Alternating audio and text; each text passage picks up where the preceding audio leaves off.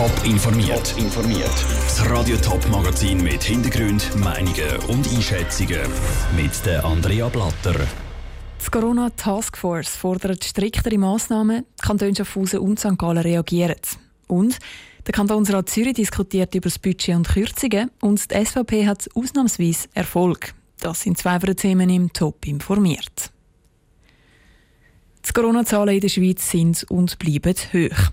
Ob das jetzt eine zweite Spitze der zweiten Welle oder schon die dritte Welle ist, das sei Haarspalterei, haben die Experten vom Bund heute an einer Medienkonferenz gesagt. Wichtig ist einfach nur, dass es so nicht weitergehen kann. Die Spitäler stoßen an Anschlag und es hat schon praktisch kein Intensivbetter mehr frei.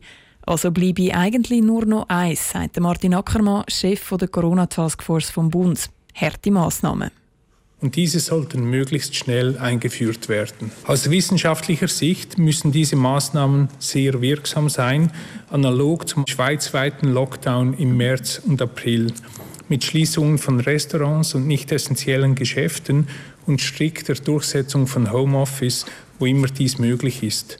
Weil nur wenn die Fallzahlen sinken, können einerseits verhindert werden, dass die Spitäler überfüllt werden.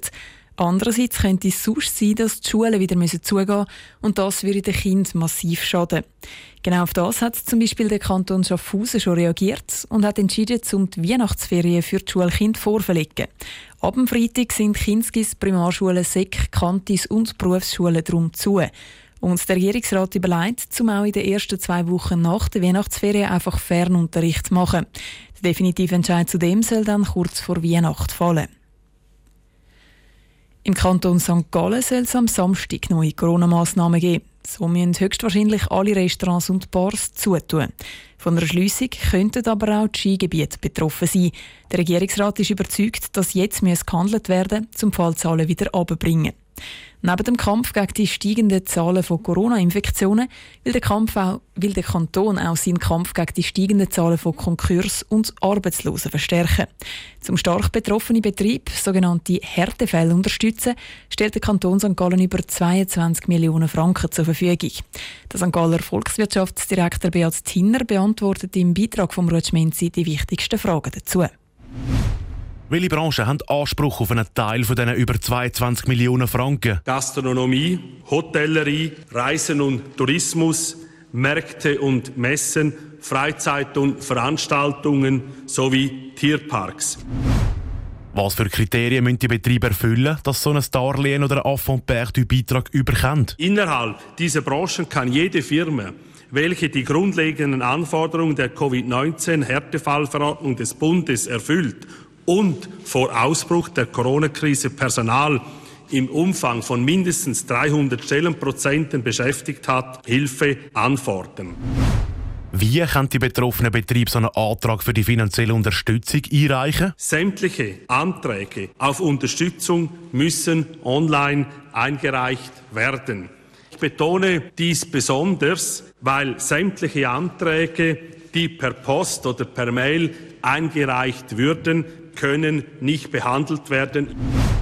Ab dem 4. Januar bis am 31. Oktober kann der Antrag eingereicht werden. Langt die gut 22 Millionen Franken so lang? Da die Kreditmittel für diese Tranche beschränkt sind, gilt der Grundsatz First Serve, First Come. Oder auf Mundart gesagt, der Geschwinder ist der schneller.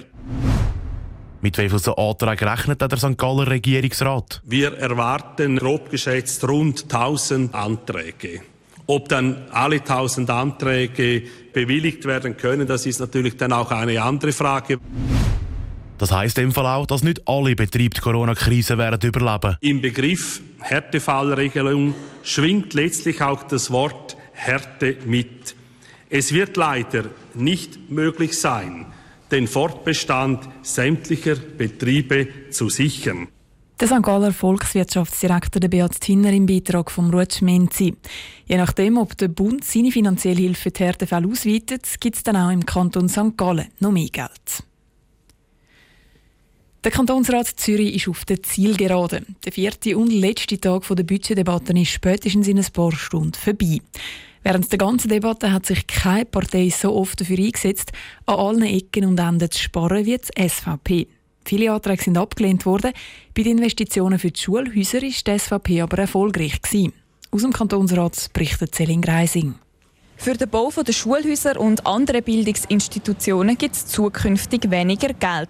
3% der ursprünglich budgetierten Ausgaben sind gestrichen. Dem hat der Kantonsrat zugestimmt. 3%, das sind rund 3,5 Millionen Franken weniger. Nicht so begeistert von dem Entscheid ist die grüne Kantonsrätin und Lehrerin Nora Bussmann, weil jede Investition in die Bildung sei eine wichtige Investition in die Zukunft wichtig, dass, wenn man es in den Gebäuden macht, wo man sagt, das sollen Gebäude sein, die für mehrere Generationen heben, die qualitativ gute Gebäude sind, wo ökologische Standards eingehalten werden, wo Sicherheitsstandards eingehalten werden. Und haben einfach das Gefühl, dort dann müssen jeden Franken umdrehen und noch schauen, was überhaupt noch möglich ist, ist sicher am falschen Ort. Eine grosse Mehrheit, vor allem von bürgerlichen und Mitte-Politikern, hat die Einsparungen gestützt. Klar, der Antrag ist auch von der SVP und der GLP gekommen. Das linke Anliegen, dass die Schulhäuser Häuser sollen gut gebaut sein, das versteht der SVP-Kantonsrat Pascal Neu.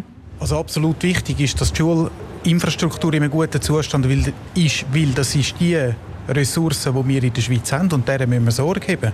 Man darf aber nicht einfach per se sagen, jeder Franken investiert in die Bildung ist ein gut investierter Franken, sondern muss ein vernünftig investierter Franken sein. Die Bildungsdirektion entscheidet selber, wo genau beim Schulhausbau sie das Geld einsparen. Wichtig ist der Kantonsrat aber, dass sie das nicht bei allgemeinen Schutzmaßnahmen, also zum Beispiel beim Brandschutz oder bei Umweltaspekten machen. Celine Reising hat berichtet. Der Kantonsrat Zürich der macht jetzt dann bald die Nachtpause. Nachher geht die Diskussion weiter. Etwa um 9 Uhr sollte das Budget dann definitiv abgeschlossen sein. Top informiert, auch als Podcast. Mehr Informationen gibt es auf toponline.ch.